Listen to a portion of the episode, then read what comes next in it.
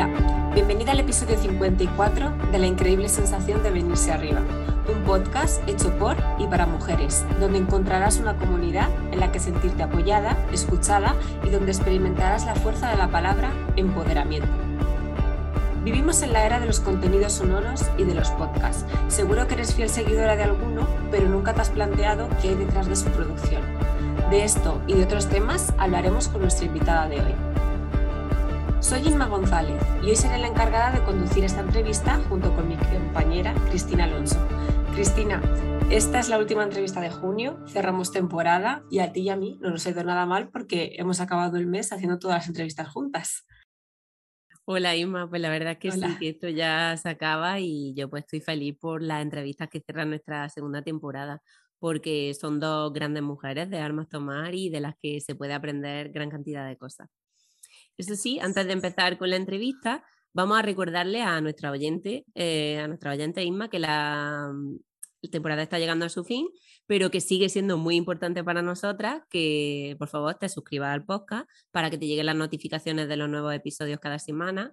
Eh, bueno, y en la plataforma que tú prefieras. Ya sabéis que estamos en todos sitios, en Apple Podcast, en Spotify, en iVoox o directamente desde el enlace de nuestra web, la increíble sensación de venirse arriba.com.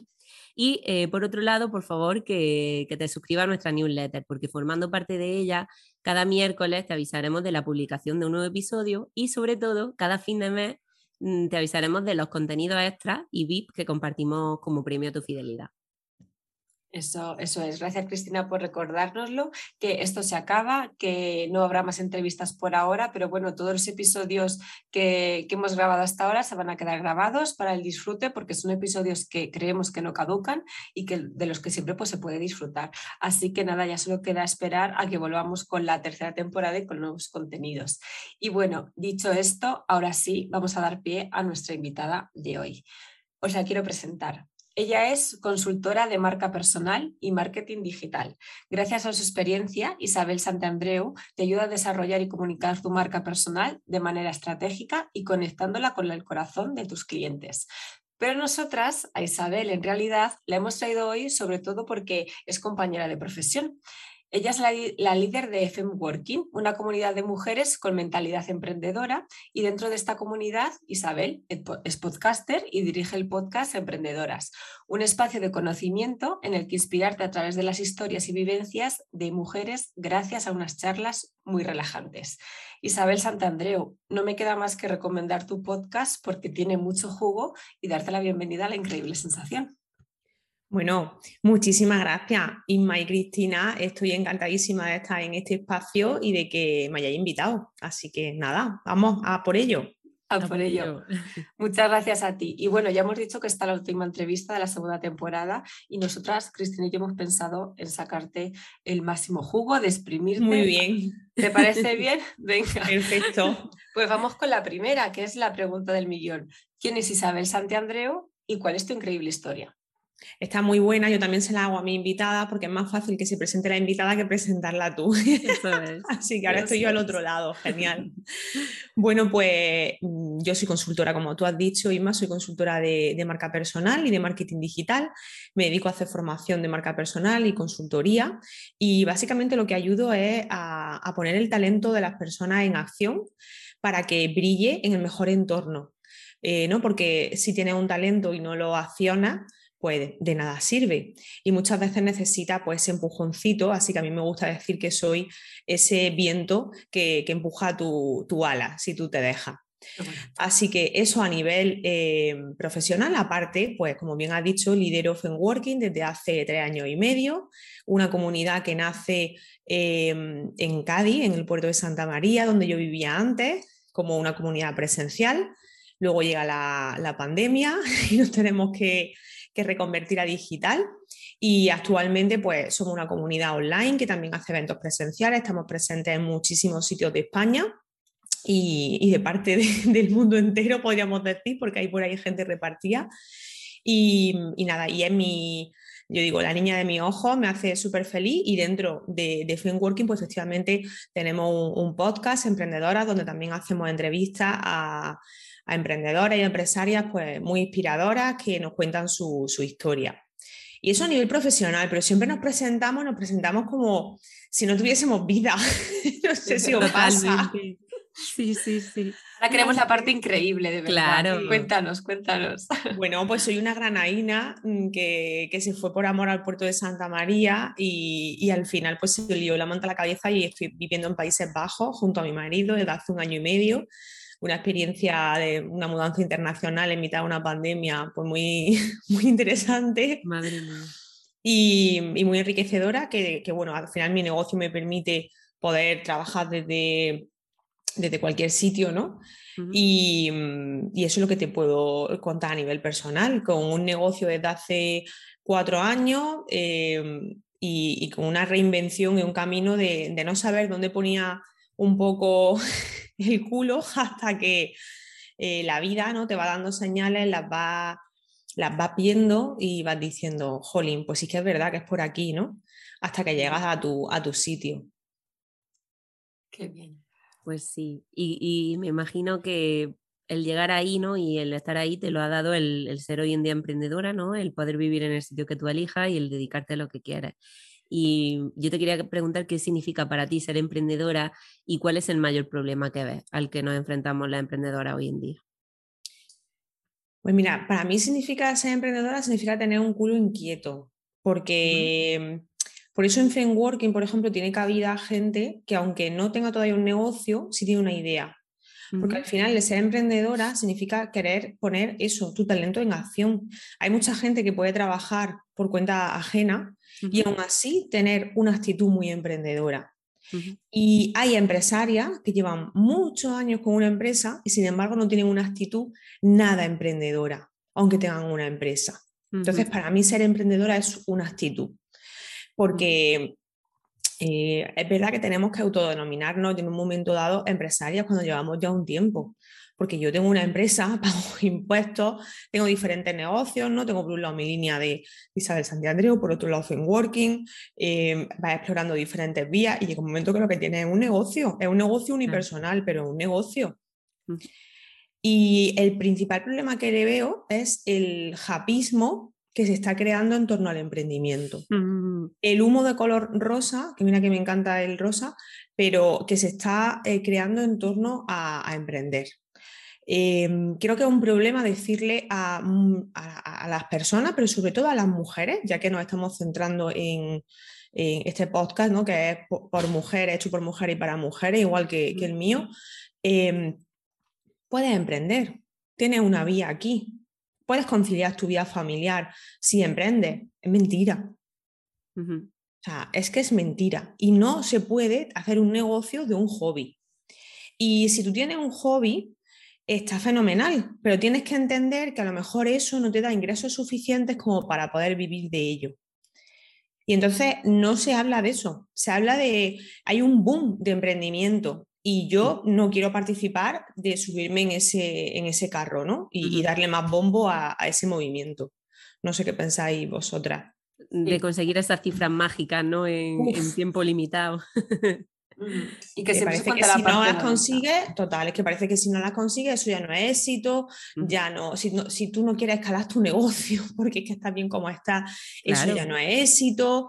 Em, y, yo tengo otra filosofía, o sea, yo dejé mi trabajo, que estaba fija en una inmobiliaria como coordinadora, estaba en la oficina y yo dejé mi trabajo porque yo no quería, decir, yo me quería dormir la siesta después de comer sin tener que mirar el, reloj porque tengo que entrar a trabajar corriendo, tal. O sea, y, qué voy a hacer? ¿Voy a emprender y me voy a poner a, ser mi peor jefa? Eso es. Claro, claro. Mm. El problema que veo yo es que hay mucha gente en esta situación, ¿no? En un trabajo por cuenta ajena, en el que, bueno, se acomoda un poco y se da cuenta de que así nunca va a ser feliz, o por lo menos en el sentido de laboral, ¿no? De nunca va a llegar a, a la vida que desea en ese sentido. Y entonces vemos por ahí muchos gurú y demás hablando sobre, lo, como tú dices, los happy flower, que es el emprendimiento y que te va a dar la solución de tu vida y, todo va a ser mágico. Em, entonces, ¿dónde estaría el término medio entre esa persona que realmente tiene una ambición y tiene mm, pues, a lo mejor mucha idea incluso y, y podría irle bien montando un proyecto y, y, pero no pensando en que va a ser en dos días, va a construir algo mm, explosivo, sino eso es. Hmm. Mm, creo que, que, hay un hándicap por eso, porque la gente que no se atreve a dar el salto, ¿qué falta para, que, para dar ese salto? Bueno, hay veces que empujar. Poniendo los pies en la tierra.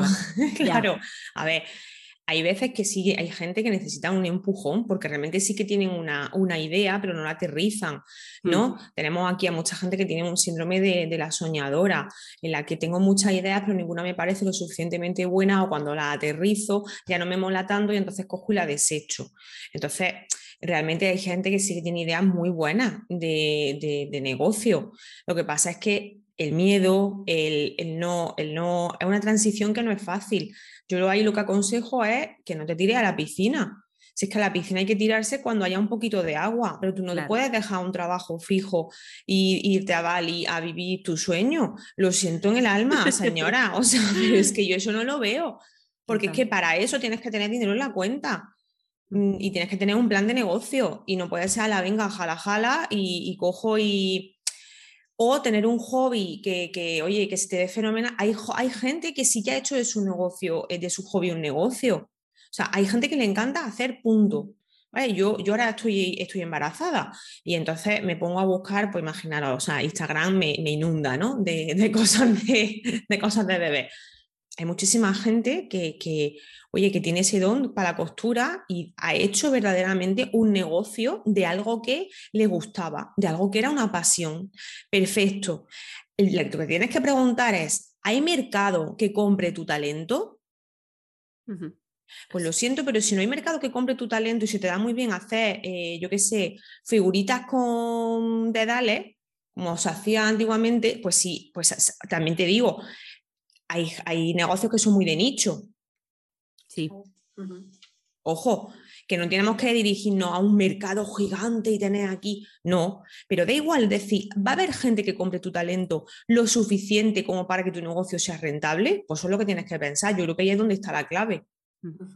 Y tener referentes también es muy importante saber a quién miramos y a quién seguimos, ¿no?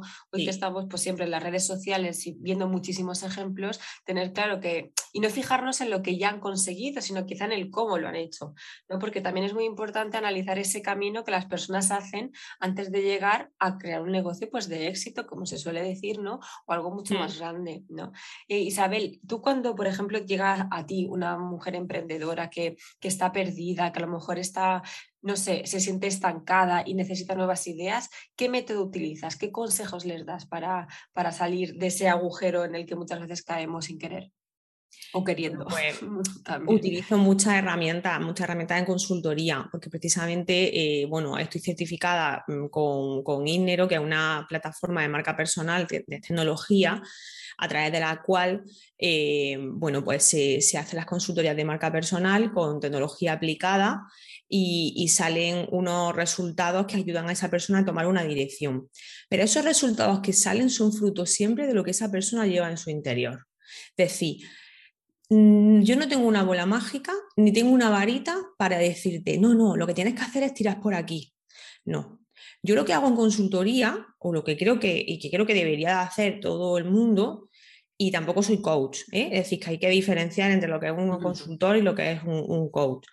Eh, yo lo que hago es ayudar a esa persona a clarificar, a entender de dónde viene, a entender qué paso ha dado en su, en su carrera profesional, por qué ha dado esos pasos en su carrera profesional y qué le ha traído hasta aquí. Y ahora, a partir de ahora, a definir la dirección que queremos tomar. Y en esa dirección, a través de muchas preguntas, pues yo te digo, pues, ¿y esto cabe en tu futuro? No, esto no. A lo mejor hay gente que no sabe lo que quiere, pero sí sabe lo que no quiere. Al final, la marca personal lo que te da es esa dirección para poner eh, a tu carrera profesional y a lo mejor estás en ese pozo porque emprendiste, esto no es lo tuyo y no pasa nada. Y hay que volver a buscar otra dirección, igual que te vas de un trabajo, es que hay una cosa que no se habla y es, tú te vas de un trabajo por cuenta ajena a, emprender y es chupi guay de la vida, pero tú has emprendido y de pronto te vas otra vez a una empresa y es como que es malo. No, pues es también una opción, o mm. puede ser lo que necesitas para volver a ordenar tu idea. Sí. Entonces, no hay recetas mágicas. Esto no es, ¿sabes? El ABC para todo. No, hay una metodología, claro que sí, hay herramientas que se utilizan, pero al final la mejor herramienta eres, eres tú. Lo que pasa es que a veces necesitas, pues eso, alguien que sople un poquito esa, esa ala y las ponga otra vez en movimiento. Claro. Y me imagino, Isabel, que a lo mejor también le ayuda a identificar mm, quién es su audiencia, ¿no? a las mujeres que tú asistes. Em, te querría preguntar, ¿cómo podemos saber en qué canales debemos comunicar y cuáles son los pasos para entender dónde está nuestra audiencia? Vale, pues efectivamente nuestra audiencia o nuestras audiencias son quienes nos van a comprar. Entonces lo que tenemos, eh, nos van a comprar nuestro talento. Da igual que trabajes por cuenta ajena y sea una directiva o trabajes en una empresa, sea empleada en una empresa, al final hay alguien que compra tu talento. Si tú, eh, oye, pues trabajas en una empresa, pues el departamento de recursos humanos o quien hace la entrevista o el gerente o la gerente, pues van a ser los que van a comprarte, ¿no? Si tú tienes una empresa, van a ser tus clientes. Vale, entonces, ¿dónde encuentro? No es tanto en qué canales comunico, que siempre nos vamos a redes sociales y a tal, sino dónde voy a encontrar a esa gente. Y ahora habrá canales que sean más offline y que te traen muy buena alegría y la gente no los trabaja, ¿sabes? Y luego habrá canales que sean eh, eh, online y digitales. Muchas veces comunicamos donde nos sentimos más cómodos y está bien. Es decir, si yo me siento muy cómoda comunicando en Instagram, es perfecto. Pero si mi objetivo es, eh, pues yo qué sé, dar formación en escuelas de negocio, pues a lo mejor, aparte de comunicar en Instagram, también tengo que estar presente en LinkedIn. Pero es más, a lo mejor tengo que simplemente hacer una labor de eh, networking y de mail y de visibilidad por detrás que no tiene nada que ver con redes sociales. Pues digo que yo creo que ahí depende de la audiencia de cada uno y del objetivo que quiera conseguir cada, cada persona. Y antes has dicho lo de offline, y es verdad que se nos ha olvidado por completo que hay una parte detrás muy importante de crear contactos, ¿no? Y crear una comunidad, que sabemos que tú tienes una, ¿no? Que tienes una comunidad de mujeres emprendedoras. ¿Y por qué decidiste crear eso? Yo imagino también que para crearte tu propia red de contactos, y aparte de saber por qué la creaste, ¿qué es lo que te aporta a ti como profesional el tener una comunidad o ser también parte de una? Pues mira, la creé porque cuando empecé a, me fui de, la inmobiliaria donde trabajaba, en el puerto de Santa María, eh, me fui muy bien, ¿sabes? O sea, muy bien ida. de hecho, son clientes, sí, sí, son clientes míos actualmente y tal. Claro, pues yo decía, digo, joder, pues yo quiero estar en contacto con otra gente que, que haga lo mismo que yo, que, que sean también, que tengan, sean empresarias, que tengan negocios. Claro, ¿qué existe en el puerto de Santa María en aquel momento? Una asociación de comerciantes. Pero es que una asociación de comerciantes, primero hay hombres y mujeres, que no es que tengan nada en contra de los hombres, pero yo quería relacionarme más con mujeres y em, creo que tienen una visión muy diferente a la visión de emprendimiento que se tiene hoy en día y más apostando también por lo digital, ¿no? No es lo mismo un comercio de toda la vida que, otro tipo de negocios que se están viendo ahora. Y entonces, pues, oye, la vida te pone por delante a personas maravillosas que en ese momento te dicen, mm, pues yo tengo un local que me encantaría, te he conocido en redes, tengo un local y me gustaría hacer pues desayuno, eh, como grupos de gente, digo, ostras, digo, Qué pues Total que Mónica pues me tendió esa mano, nos conocimos y entre las dos decidimos hacer un primer desayuno de Navidad, un desayuno navideño. Y bueno, pues ¿a quién se lo decimos? Pues vamos a decírselo a la gente que conocemos. Pues nada, de nuestras propias redes sociales, gente que conocíamos, gente que sabemos que tenía negocio, le mandábamos un WhatsApp, tal. Y yo decía, bueno, si somos 15, 12, pues ya esto perfecto. Pues nada, se presentaron 35 personas a desayunar. y fue, mía, para empezar, está genial. Fue una pasada, claro, porque es que no se había hecho nada así nunca antes en el puerto. Claro. Y todo, todo lo que se hacía son cosas que se organizan de parte, ¿sabes? Y en muchas localidades son cosas que se organizan de parte de los ayuntamientos. Mm. Y hay mucha gente que no quiere estar eh, politizada. claro. Ni bajo ese tufillo añejo que tiene una asociación de comerciantes, con todos mis respetos, pero son cosas diferentes. Y entonces, pues a raíz de ese desayuno que se hizo en diciembre, nos dijeron, bueno, el mes que viene tendréis que hacer otro hicimos otro desayuno en, enero y yo en enero le dije, esto hay que empezar a, monetizarlo ya. Digo, porque la gente se acostumbra, la gente pagaba su desayuno, pero la gente se acostumbra a que tú esto lo organizas gratis y, esto hay que empezar a monetizarlo. Claro, en el momento en que le pones precio ya no están dispuestos a pagar. Claro, pero eso es lo que nosotros decíamos. Yo decía, si tú empiezas a dar mucho contenido gratis desde primera hora y te pasas muchísimo tiempo haciéndolo, luego cuesta muchísimo trabajo que te paguen. Mm. Pero si tú en el momento álgido en el que la gente está, mm, pues eso, que se ha venido arriba, nunca mejor dicho, coge y le dice, mira, esto mm, no lo hacemos por amor al arte. Entonces hemos pensado que vamos a darle forma, hemos pensado crear una comunidad, ahí empiezas ya a darle vuelta a tu imaginación y dices, vamos a ofreceros también aparte formación, tenemos un grupo de WhatsApp, así estamos todas en contacto, nos damos apoyo. Jolín, pues es que eso vale dinero. Es que yo lo veo así. Sí, es tu tiempo y es tu organización, es tu trabajo, sí. Sobre todo para cubrir, ya no es para, para ganar dinero tú, sino para cubrir eh, el gasto que, hace que tú no estás trabajando en tu, en tu negocio mientras que tú estás organizando todo eso. Entonces, por lo menos por compensar. Nada, pagábamos 12 euros al mes. Es decir, em, no era tampoco... Una locura. nada, nada, nada. O sea, y nada, luego, pues como he dicho al principio, eso fue justo el año de la pandemia, es decir, eso fue ese enero. Hicimos el desayuno en febrero, hicimos un desayuno en, marzo y un taller presencial en marzo, ya la gente pagando cuota a las chicas y nos confinaron. y entonces fue como, pues nada, pues lo hacemos en online. Y entonces las formaciones que teníamos pensadas empezamos a pasarlas online y claro, ahí fue cuando yo vi que había otras comunidades, eh, pues como fue en Working. Y entonces ya fue cuando dijimos, bueno, esto hay que profesionalizarlo. Total, que le fuimos dando mm, ahí forma, forma, forma. Y en diciembre de ese, de ese año, que fue el año que yo ya estaba viviendo en Países Bajos, hicimos el lanzamiento de la página web y de la comunidad digital, ¿no? de la comunidad online.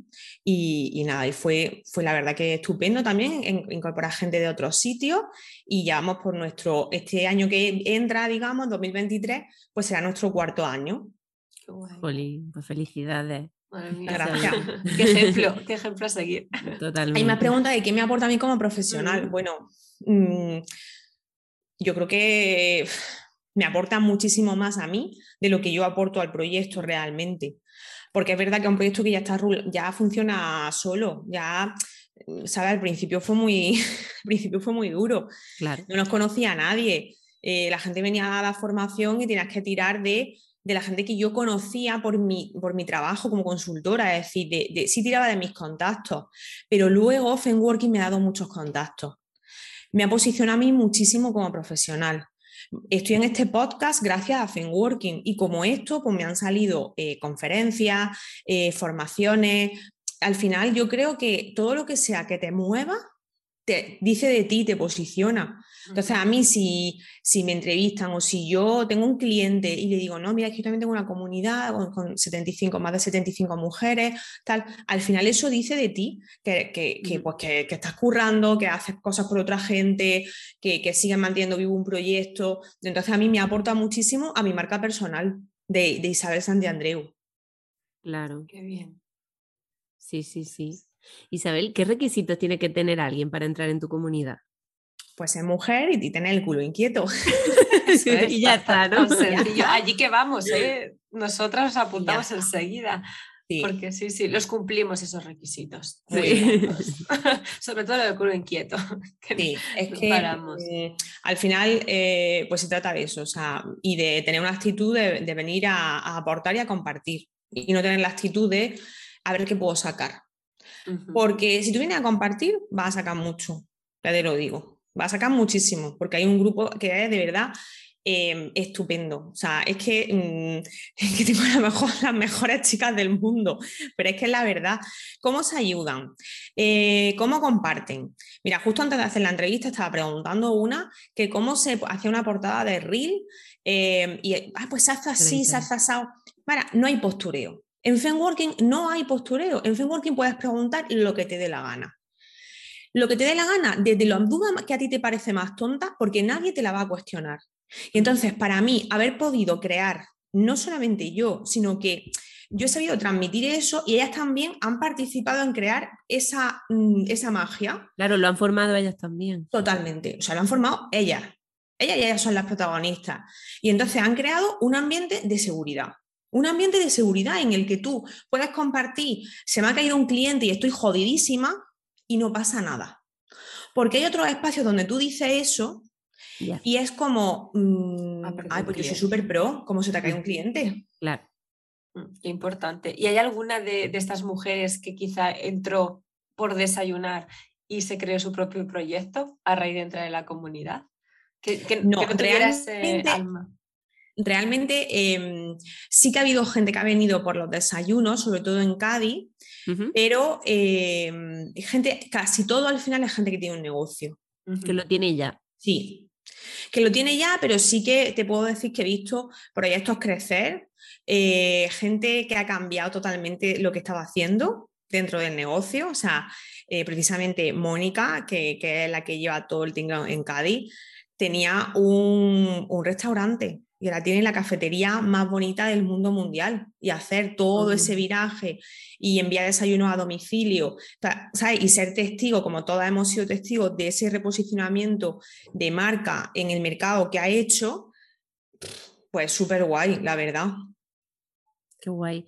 Pues esto se lo diremos a nuestra compañera Sarolta, porque ella es diseñadora y, se dedica pues muchas veces a, diseñar cafeterías así súper chulas y demás, y que seguro que a ella le encanta y se lo pues nada, pues tiene que seguir a Black and White. Me mete ahí la cuña, Black and White de Santa María, que, está, que es donde además hacemos los eventos en, el puerto, y, y la verdad que ser testigo de esas cosas pues es muy bonito. También han pasado mucha gente que se ha ido, ¿sabes? O sea, al final mm, ha pasado muchísima, o sea, no tengo, tengo que hacerlo porque no tengo contabilizado realmente, lo tengo por años, pero tendría que contabilizar cuánta gente ha, pasado en total, ¿no? Y yo creo que serán más de 140 o así, creo yo. Eh, pero bueno, muchas veces hay gente que, oye, viene, deja su, huella, se lleva lo que necesita en ese momento también y luego pues sigue su camino y no pasa nada. ¿Sabes? Yo también agradecida de que esa gente haya confiado en nosotras el tiempo que haya necesitado y luego, oye, pues han sido su camino. Eh, seguimos teniendo muy buena relación con toda la gente que ha estado dentro de Frameworking y ya para mí, y esa gente además habla muy bien de la comunidad, o sea que para nosotras eso ya es un, logro. Total, y un orgullo, ¿no? Liderar un grupo de, esa cantidad. Mm, te preguntaría qué consideras que es lo más importante a la hora de liderar un proyecto pues yo creo que al final es ser tú misma. O sea, yo creo que hacerlo sin que, o sea, yo no me planteo, voy a liderar una comunidad. De hecho, es una cosa como que me siento más impulsora que, que líder, ¿sabes? Yo creo que, que, impulso más y porque al final ellas son las que crean eh, toda la energía que se mueve. Em, pero creo que al final para ser una buena líder, lo que hay que tener es un buen autoliderazgo. No puedes liderar a nadie si no tienes un buen concepto de, ti misma como profesional, si no estás orgullosa de lo que ha hecho. Eh, si tú no estás orgullosa de lo que ha hecho, ¿cómo vas a darle ejemplo a los demás? Y entonces a mí esto me ha costado trabajármelo mucho porque yo no siempre en mi vida he estado orgullosa de lo que, de lo que hacía ni me sentía realizada. Pero cuando sí que lo está, y, lo transmites con pasión y, con, determinación, al final yo creo que, sí consigues inspirar. Pero es que para inspirar no hace falta ser, yo qué sé, aquí la, mm, una famosa, un tal, no, no, o sea, es que a mí me inspiran todas ellas y, todas se inspiran entre, entre ellas. Y yo creo que esa es la magia, el verte como, como igual. Mm. De hecho, cuando hice el desayuno en Madrid este invierno, una persona que me dijo, oye, es que no sabes las ganas que tenía de conocerte en persona, tal. Y yo fue como, pero qué ganas, si las ganas que estaba yo nerviosísima por hacer el desayuno y conocer a gente nueva y tal. Y, yo lo pensaba y yo decía, pero vamos a ver, nerviosa estoy yo porque salga bien y porque os conozcáis, que estéis a gusto todas y tal.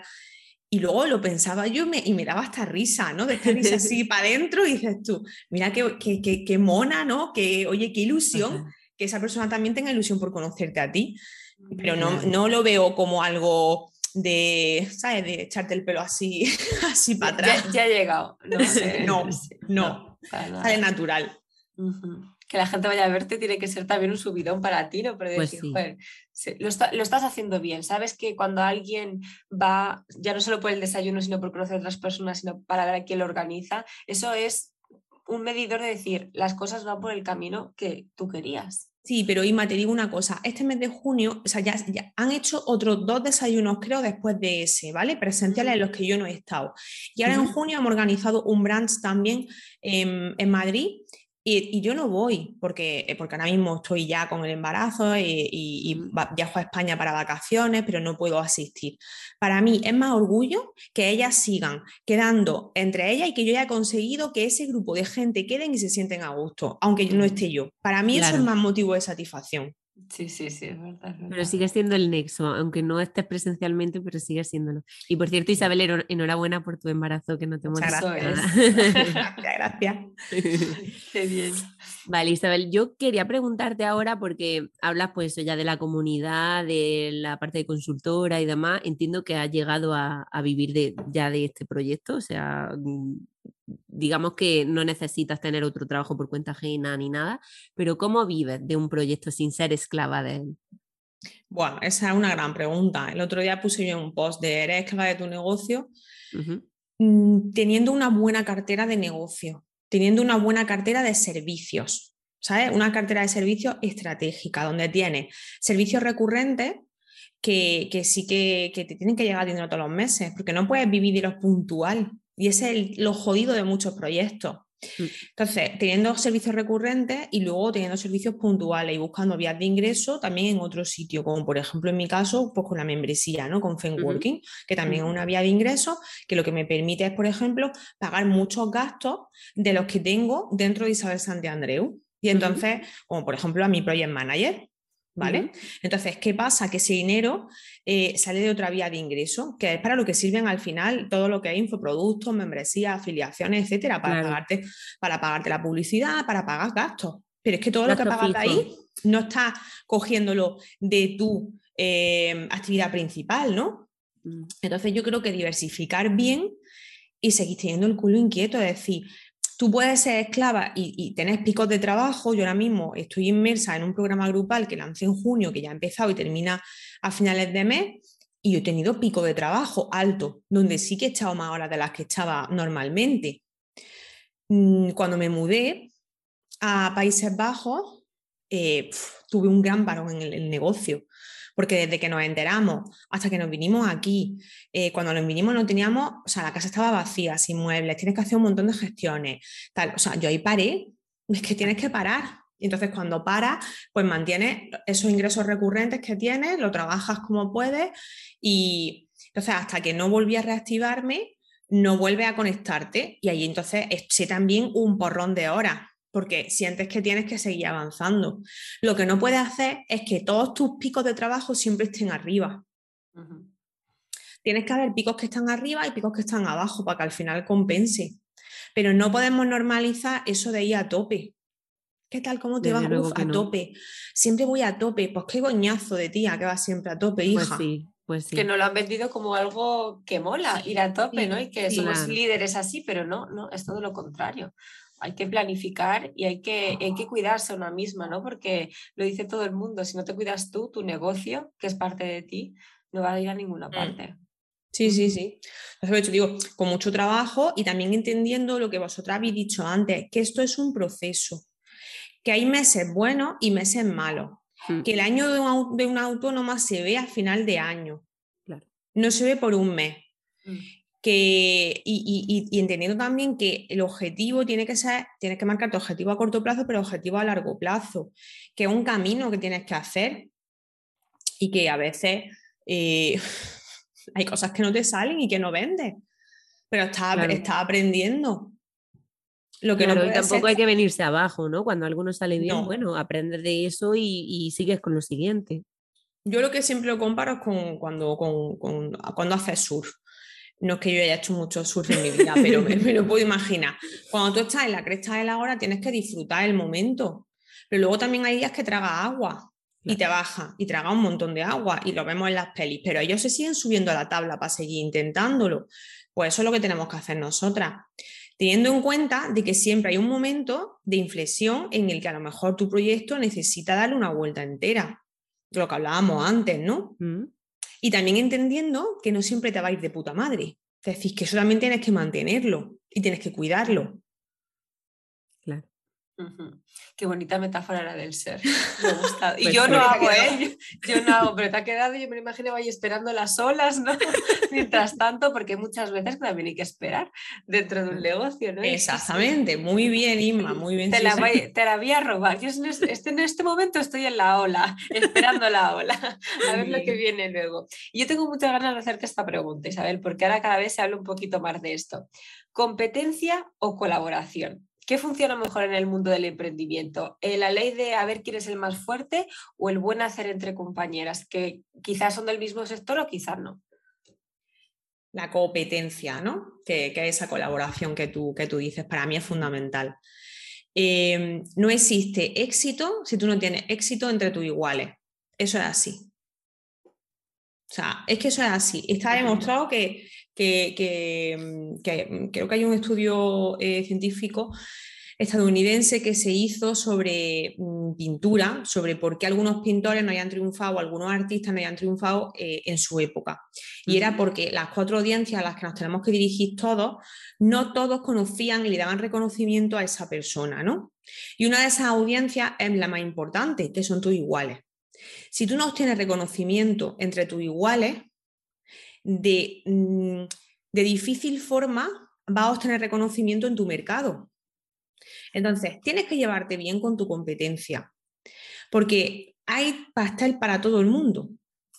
Lo que tú tienes que hacer es coger el tuyo. Lo que no puedes hacer es decir, no, es que, venga, y tú tienes muchos clientes y yo, vale, es que a lo mejor tú no estás haciendo nada por coger tu trozo de pastel. Mm. Y entonces ahí es donde te da el coraje. Pero cuando tú de verdad tienes tu trozo de pastel, tienes tus clientes y tienes, no, no, o sea, pues él tiene el suyo, ya tiene el suyo y no pasa absolutamente nada. Y tienes que llevarte bien con tu, porque además, eh, precisamente un ejercicio que hacemos en consultoría y les pregunto quiénes son tus iguales y hay gente que no lo sabe. Si tú no sabes quiénes son tus iguales, ¿cómo sabes cuál es tu diferencia? Claro. Tu diferencia nace, o sea, no, no, es que yo soy diferente. ¿Cómo lo sabes? Si no te estás comparando con nadie. ¿Cómo sabes que eres diferente? Es que lo de diferente lo dice todo el mundo, ¿no? Mm, eh, todos claro que somos diferentes, coño. Pues, claro. Pues, claro, pero hay que ponerle palabra a esa diferencia para que nos compren. Entonces, cuando yo sé cuál es mi diferencia, cuando la pongo en comparación con la gente que yo considero que son mis iguales, que son mi competencia. y, y, a veces que no sé en qué soy diferente también. En la mayoría de los casos, no sé cuál es mi diferencia, pero sí sé quiénes son mis iguales y cómo hacen las cosas. Entonces yo empiezo a rascar, rascar, rascar y me doy cuenta de que yo no hago las cosas como fulanita ni como menganita, estoy más cerca de fulanito, pero también estoy, eh, lo hago esto de manera distinta y entonces ¿dónde sale tu diferencia? Entonces tú mm. tienes que saber quiénes son tus iguales. Ahora tú puedes tomar una opción de decir, bueno, yo sé quiénes son, pero no me relaciono con ellos. Si tú no tienes ese reconocimiento de que compañeros tuyos te feliciten, compañeros tuyos crean en tu, en tu proyecto, tú también en los suyos, ahí no va a tener, no va a tener éxito. Aparte es que es una satisfacción personal que un compañero que tú admiras te diga, oye, me encanta lo que estás haciendo en esto. Tú digas, jolín, es como que te sientas hasta mejor. Claro. Esa energía para seguir. Sí, sí. Isabel, ¿has hecho tú algún tipo de colaboración con otra comunidad de mujeres, por ejemplo? Sí, hemos hecho. Pues súper bien, la verdad, la experiencia ha sido buenísima. Hicimos con, con una comunidad que no existe ya, por, por desgracia, eh, muy bonita, que había, que había en Granada. Eh, hicimos un evento de networking y luego hemos hecho un evento de networking este año pasado con Maya, que, que también la, la, trajimos al podcast. en el podcast, sí. Pues hicimos una colaboración con Marta que, bueno, ahora mismo ella está en otro proyecto personal que requiere muchísimo su tiempo y va a poner su comunidad en stand-by. Y fijaos la buena relación que tenemos, que ella va a ofrecer que la gente que está en su comunidad venga a Fenworking. ¡Wow! Para mí eso es, cuando me lo dijo, fue como, tía, muchas gracias, o sea, en serio. Oye, que luego la gente hará lo que quiera, pero a, mí nada más que ella haya tenido ese gesto es como, mm. Joder, muchísimas gracias, de verdad. Y ahí es donde se ve claramente que la colaboración funciona, porque yo nunca he ido, yo, o sea, al revés, o sea, si muchas veces decimos, bueno, tenemos que volver a hacer algo juntas, tal, nunca vas pensando en, a ver qué saco. yo por lo menos no, vas a, conocer voy gente. Y al final, mira, pues en esa, en esa estamos ahora mismo.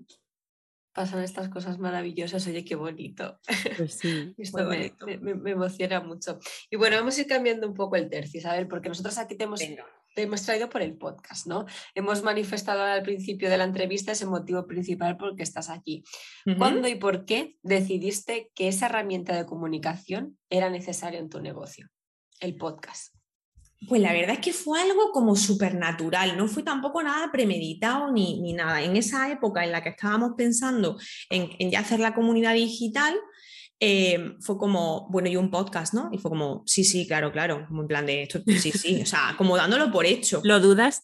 Sí, sí, o sea, hablándolo con, con, gente, ¿no? Que, que, me ayuda al final, que te da consejos, emprendedoras con las que te llevan muy, muy bien, que están dentro de Working y que, oye, ¿qué piensas? Ah, sí, sí, claro, por supuesto. Y al principio era como, bueno, un podcast mío solo, em, no un podcast solo de Working, tampoco, bueno, pues vamos a hacer un mix y sin quererlo, pues salió un podcast que se llama Emprendedora eh, y que, bueno, conducido por Isabel Santiandreu. Sí que es cierto que yo no lo compartía tanto en mi perfil en la primera temporada, porque, bueno, cada una tiene sus crisis internas y sus mierdas. Y era como, no, no, yo le doy protagonismo a Working, tal. Y ahora me estoy dando cuenta de que, de que no, de que realmente yo también tengo que, potenciar que, que, soy yo la que tiene el podcast.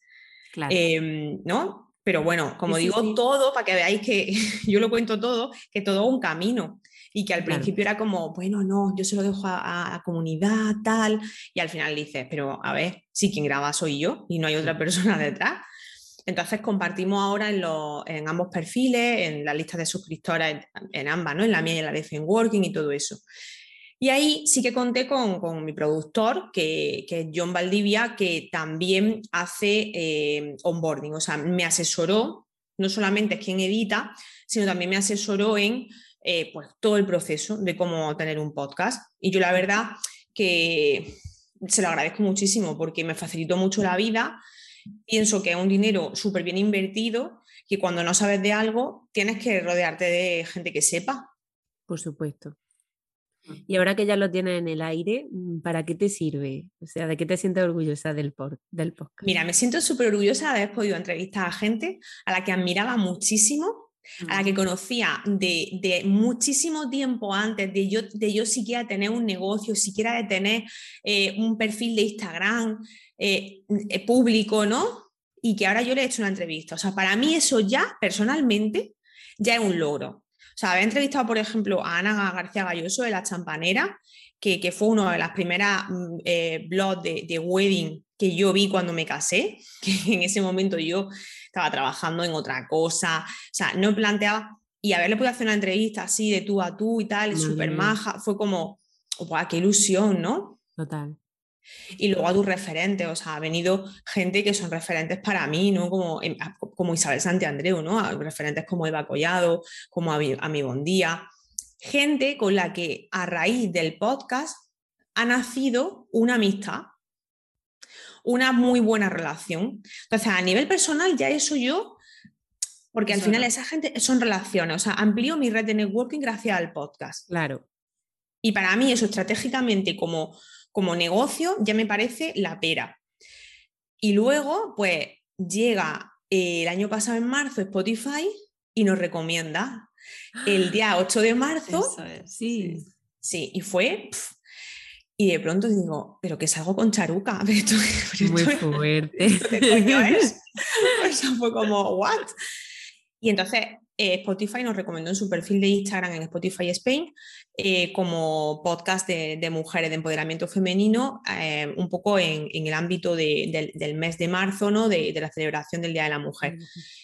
Y luego en julio, pues nos recomendó Vogue y salimos publicada en Vogue en su versión digital en, la, en la página de business, junto con el podcast de Vilma Núñez, de Maider Tomasena, y, dice, wow, es cuando sí que lo que tú decías antes, Cristina, de cuál es la medida del éxito, ¿no? Ahí es cuando te das cuenta del reconocimiento, ahí es cuando te das cuenta y dices, algo, algo bien estamos haciendo para que dos publicaciones potentes no hayan mm, recomendado. y algún posicionar y, estaremos bien posicionadas para que eso sea así.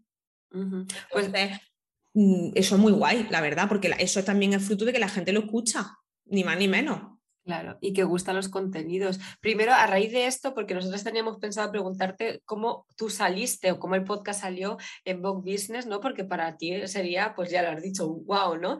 Pero primero, ¿cómo, ya lo has comentado un poco, pero ¿cómo escoges a las entrevistadas para hacer el podcast? ¿Te dejas guiar por tu corazón? me dejo guiar por mi corazón normalmente. Nuestra estrategia, nuestra estrategia también es prácticamente y funciona, funciona muy bien, ¿verdad? Sí, porque pienso, mira, me ha escrito mucha gente para salir en el podcast, es la verdad. Es decir, no voy a decirte, ha escrito gente eh, últimamente cada vez más para salir en el podcast, pero es gente que yo no, o sea, no es porque yo conozco o no conozca, sino es gente que yo al final digo, si es que si a mí no me está, es mi podcast, no es el de otra persona. Entonces, eh, yo intento traer historias inspiradoras, pero la primera que me tienen que inspirar es a mí. También es cierto que las chicas muchas veces han dicho, oye, pues estaría muy guay que entrevistara a no sé quién. Y hemos cogido y la hemos entrevistado porque esa persona dice, bueno, pues si hay un interés en la comunidad, pues entonces yo sí te ponerme a, buscar a ver quién es y cómo, y, y oye, y genial, han sido entrevistas muy bonitas. Pero si se fuerza y se convierte en una herramienta como más comercial, para mí se va a convertir en una obligación y se va a convertir en, que ya no disfruto haciendo esa entrevista porque es como un trabajo más. Y para mí es algo que me, me entretiene, que me gusta, que me encanta preparar la entrevista, me encanta bucear en la página, en los posts de esa persona y sacarle de pronto una frase que ha dicho hace tiempo y que diga, mm, ay, jolín, pues mira, sí, que es verdad que, que, ¿sabes? que tenga esa sensación de que, de que te has preparado la entrevista a conciencia porque te interesa. Y entonces pues un poco por, y también por temática, imagino que como vosotras, o sea, al final intento traer gente que, tenga un poco que aportar pues en todos los aspectos, ¿no? No solamente en el mundo de emprendimiento, sino que, que, oye, pues de la nutrición hemos tenido gente, ¿sabes? Gente también un poco diferente. Y la tercera temporada quiero que sea un poco más también así, ¿sabes? Traer, por ejemplo, a, alguna científica, eh, darle espacio a otras voces que no tengan que ver tanto con el emprendimiento, pero que sí sean muy inspiradoras. Sí, sí, sí, sí. Nosotros es lo que hacemos, ¿no? Primero eh, hacemos la lista de quién nos gusta a nosotras, ¿no? Como la carta los reyes. Como somos cinco, tenemos una lista, un Excel que, vamos, enorme. Y luego, pues eso, también quién cuadra más con la gente que nos escucha, ¿no? ¿Quién nos puede enseñar muchas cosas, ¿no? Porque al final aquí también hemos venido a aprender y queremos que la gente que está detrás pues también se lleve un trocito, ¿no? Pero sobre todo es la inspiración y la pasión por esas personas, como por ejemplo que tenemos contigo también, porque te seguimos la pista desde hace mucho tiempo y hemos dicho, tu podcast pues tiene mucha amiga, tiene y, se aprende muchísimo con él. Así que pues sí, yo creo que todas seguimos esa estrategia, ¿no? Cuando tenemos un, un programa así en la que darle voz a las mujeres, porque también es una, es una oportunidad para todas. ¿no? Totalmente, También es muy bonito. Es un altavoz. Eso es, eso es un altavoz. Y nuestra curiosidad, Isabel, venía porque nosotras ya sabíamos que había salido en Vogue Business, ¿no? Y teníamos esa curiosidad de saber cómo crece emprendedoras, ¿no? Porque qué estrategia hay detrás para, para que Mm, portadas, para que periódicos se hagan eco de lo que tú estás haciendo, porque imagino que también es un trabajo de pico y pala constantemente. Yo creo que un trabajo de pico y pala, un trabajo de haber traído a gente que despierta interés. La parte de estrategia también es Al principio tienes que traer a gente que despierta interés, gente que, la conoce mucha gente. Y entonces, al final, cuando buscan a esa persona eh, porque quieren escuchar una entrevista de ella, sale tu podcast. No es que te vayan buscando a ti, entonces, es un poco hacer estrategia de, un poco de SEO y de asociación de, de marcas. Y, un poco nuestra estrategia fue esa al principio. Y ahora, ahora ya no, o sea, ahora ya simplemente es eh, trabajar bien las palabras clave en, los buscadores que, estamos y, ya está. Yo tampoco lo tengo como, o sea, yo no, no me considero aquí podcaster de la vida, ni, no, o sea, es, una, algo más, otro proyecto que tengo que me posiciona, que me ayuda, eh, con el que, creo que le doy voz a personas que tienen algo que contar y, ya está, es decir, tampoco ha sido un crecimiento que ha sido súper pensado, por eso nos sorprendió tantísimo cuando, porque lo de Vogue fue, eh, o sea, es que nos dimos cuenta porque no me di cuenta ni yo, o sea, Patri, eh, mi project manager fue la que me dijo, tía, ¿tú has visto esto? Como, perdona, porque claro, cuando tú haces una colaboración con un medio, sí que mm. estás pendiente de que ese medio te saque, pero en este caso no ha sido una colaboración, en este caso ella pues harían una búsqueda y salió, les pareció bien y lo publicaron. Y en ese caso muchas veces no te avisan. No te avisan, qué fuerte. A nosotros no nos avisaron. Yo te digo que a nosotras no nos avisaron y fue a través de, de alertas, eh, de como, como, lo descubrimos y un poco por, por, yo que no sé, estas cosas que llegan a ti y dices, madre mía, en mi vida, que jamás pensé que todo fuese posible, ¿no? Y además en la portada sale, sale mi foto, aparte de emprendedora, y fue como que salgo un bogue, o sea, hola. muy fuerte. Es muy fuerte. Qué guay. También yo creo que el nombre ha ayudado, que el, que el podcast se llame Emprendedora, pues al final pero ahí la estrategia no es mía, es de John, que fue quien me asesoró para hacer todo esto y para hacer las portadas y para hacer una música que sea en la intro, que es chulísima, que nada más empezarlo te dan ganas de seguir escuchándolo porque la música de la intro mola un montón, es una música que está hecha para nosotras nada más, que no la vas a encontrar en otro sitio, que es una mezcla única. Entonces yo creo que cuando tú apuestas en hacer algo bien hecho, pues al final tiene que salir bien, ¿no? Jolín. La recompensa, sí, sí. Pues un monumento a John también, porque... Bueno, sí, mi sexy voice. Sí, eh, que, sí, sí, o sea, la verdad que además es que, no sé, yo lo digo que yo no tenía tiempo de ponerme a aprender a hacer producción. Claro. Y una cosa que teníamos clarísima es que queríamos que el sonido se escuchase, o sea, súper bien. Entonces, eh, para eso necesita un productor. Y entonces, oye, pues parte del dinero que se genera con la membresía va para el podcast. Va para él, claro. Exacto. Sí, me parece estupendo. Pero Isabel, eh, has comentado antes que mm, por el hecho de traer a gente que ya genera mucho movimiento, que tiene muchas seguidoras y demás, eh, eso te ha ayudado. ¿Considera que solo con eso es suficiente, independientemente de cómo estés tú posicionada en el mercado. Es decir, em, no tendría que haber como un mínimo de seguidoras, ya no sé si en Instagram o dónde, pero que tú fueras medianamente conocida para que em, esa estrategia realmente funcione. A ver, sí, no, yo creo que es un todo. Cuando nosotros empezamos, em, no teníamos tantas seguidoras en Instagram cuando empezamos el podcast. Eh, el que tú asocies tu marca a la marca de esa gente te ayuda a crecer también en redes. Como crece en redes, crece el podcast. Como al podcast sigues trayendo gente que, tiene poder de convocatoria, que tiene al final una, marca grande, pues mm, sigue creciendo. ¿Sabes? Es como un círculo que se va moviendo y que se va, una cosa va alimentando a la otra. Por eso no se pueden hacer estrategias únicas. Hay que pensarlo como, como un todo. ¿Sabes? Incluso cuando hemos hecho Publi hemos crecido muchísimo.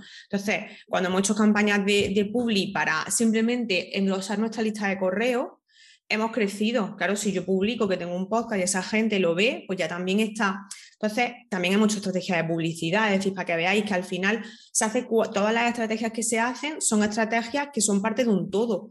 No es solamente una pata la que se trabaja. Claro. Y tú como experta en posicionamiento y en marca personal, si, y con tu experiencia, ¿no? Si tuvieras que empezar un podcast ahora, un podcast o quizá, bueno, vamos a centrarnos en el podcast porque es también lo que estamos trabajando en este caso, ¿no? Si tuvieras que escoger una red social para darle alcance o promocionar los contenidos, ¿cuál escogerías? O a lo mejor no escogerías ninguna red social y escogerías otra cosa. Uf, pues yo creo que sí que cogí Instagram, la verdad. No te voy a. Aquí creo que me voy un poco a lo fácil. Una buena combinación. Sí, mira, en Instagram, en YouTube también. Nosotros todavía no estamos en YouTube, estamos planteándolo ahora. Em, también tienes que medir tu esfuerzo. Yo, por ejemplo, sabía que no podía producir un vídeo, hacer un teaser en vídeo que enganchase muchísimo, no tenía tiempo ni, ni recursos económicos para hacer eso y también para hacer el podcast. Entonces, nada más que hacemos un, audio, ¿no? Para, promocionar. ¿Llegará a lo otro? Bueno, sí, puede que llegue, pero mm, será porque tengo el tiempo para poder hacerlo bien hecho, no por hacer todo Entonces, lo que las acciones que vayan a hacer, vaya a hacer que, estén muy bien pensadas y que estén bien hechas. No se trata de que estén en todos sitios y que estén mal, sino de que estés bien, bien posicionada. Y teniendo también en cuenta cuáles son tus expectativas. Yo no tenía expectativas con el podcast. Yo fue una herramienta más que dije, bueno, esto es una forma de crecer, de hacer comunidad y de que la gente conozca a Working y me conozca a mí, poco a poco. O sea, yo no tenía una expectativa. Yo sé que que, oye, ojalá venga Podimo y nos diga a, un podcast que te lo pago y no sé cuánto. Dale tiempo, date unos meses. Hola Podimo, soy Isabel Andreu, no me conoce, eh, pero ¿sabes? Hay gente que ha sacado un podcast después de tener una cuenta con 800.000 seguidores. Ah, pues yo no me puedo comparar con esa gente. Desde luego. O sea, yo no me puedo comparar con, yo qué sé, mm, con Cristina Mitre o con La Forte. Pero es que tampoco era nuestra intención, ni muchísimo menos. Claro, tú tienes tu público y ellas tienen el suyo y ya está. Exacto. Isabel, ¿cuál es el mensaje más bonito que has recibido por tu labor como emprendedora y podcaster? Wow, yo qué sé. Eh, bueno, pues eso, como que mm, gente que me dice, mira, gente que, que le he dado clase y que han sido alumnos del mismo máster donde yo daba clase y yo este año he sido profesora de ese máster. O sea, yo fui alumna y después he sido profesora. Y ver como alumno me han dicho, o sea, nos ha encantado tu clase, eres una, inspiración, eres eso es lo que más me ha gustado. Eso es lo que más me ha llevado al corazón, porque ves tu camino recorrido y decís, pues yo estaba sentada antes en esa silla, ahora estoy dando clase, pero lo hago desde, ¿sabes? Como desde, no sé, muy desde el corazón. Es que al final se nota que la formación me, apasiona y, yo creo que eso se, transmite. Entonces, ese día, por ejemplo, estaba en una nube después de dar la clase y cuando me metí en redes y vi comentarios en LinkedIn, en Instagram, ahí fue como, ¡buah! Exploto de amor, de verdad. Qué guay, qué bonito. Bueno, nos queda la última pregunta para terminar esta entrevista. Pero antes de, hacerla, de formulártela, yo te quería dar las gracias por tu sinceridad, porque eh, todas las personas que pasan por este podcast han sido muy sinceras, todas han sido muy humanas, pero como tú has contado las cosas, yo estaría aquí horas contigo. Yo seguiría aquí esta tarde. No, no, porque de, verdad eh, ha sido empezar y decir, se te nota esa energía, esa pasión que tienes y yo me voy a quedar con eso porque creo que, que impulsas también a, querer seguir haciendo cosas, a, querer seguir creciendo y a, no quedarnos en lo banal, ¿no? A, dar todo lo que podamos de nosotras mismas. Así que antes de cerrar la entrevista le tenía que dar las gracias. Desde luego que gracias totalmente. Y bueno, la última pregunta que se la hacemos también a todas nuestras entrevistadas. ¿Qué significa para ti la increíble sensación de venirte arriba? Pues significa justo eso, es decir, ese momento en el que lo que estás haciendo lo harías gratis y lo harías hoy, lo harías mañana, ¿no? Y, cuando lo haces, tienes esa sensación de subidón que, que, te muere porque te sientes súper realizada, ¿sabes? Como que dices, hoy he brillado. O sea, ¿sabes cuando te vas a, comprarte algo de ropa y, te lo pruebas en el probador y entonces te pones así y empiezas, ¡ay, me encanta! Y empiezas como un poco a bailar y tal. O sea, y es como por fin encontré el vestido que me gustaba, tal. O sea, pues esa sensación en la que yo tengo cuando eh, por ejemplo, esta mañana que he tenido la primera sesión de mi programa grupal, la primera, o sea, ya he terminado y era como, ¡buah, por favor! Es que estoy en lo más... Estoy arriba del todo, ¿no? Y eso es porque vibras con lo que haces. Entonces, cuando tú sientes que has brillado, que tu talento te ha hecho brillar, que te ha salido bien, sabes que tú misma te dices, ole, para mí eso es venirse arriba. Y yo creo que tenemos que decirnos más ole a, a nosotras. No sé qué pensáis vosotros. Sí, sí, ole, ole y ole. ole, ole y ole, totalmente. Exactamente.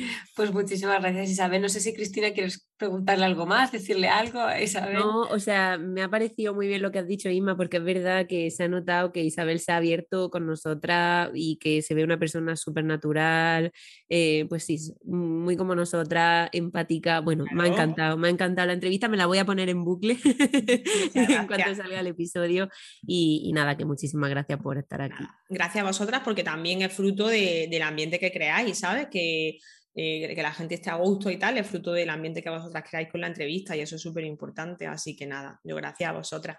Qué bien. Pues nada, cuéntanos dónde te podemos encontrar para quien no te conozca. Pues con este apellido que, que me dio mi padre, Me puedes encontrar en cualquier sitio no te vas a equivocar de Isabel.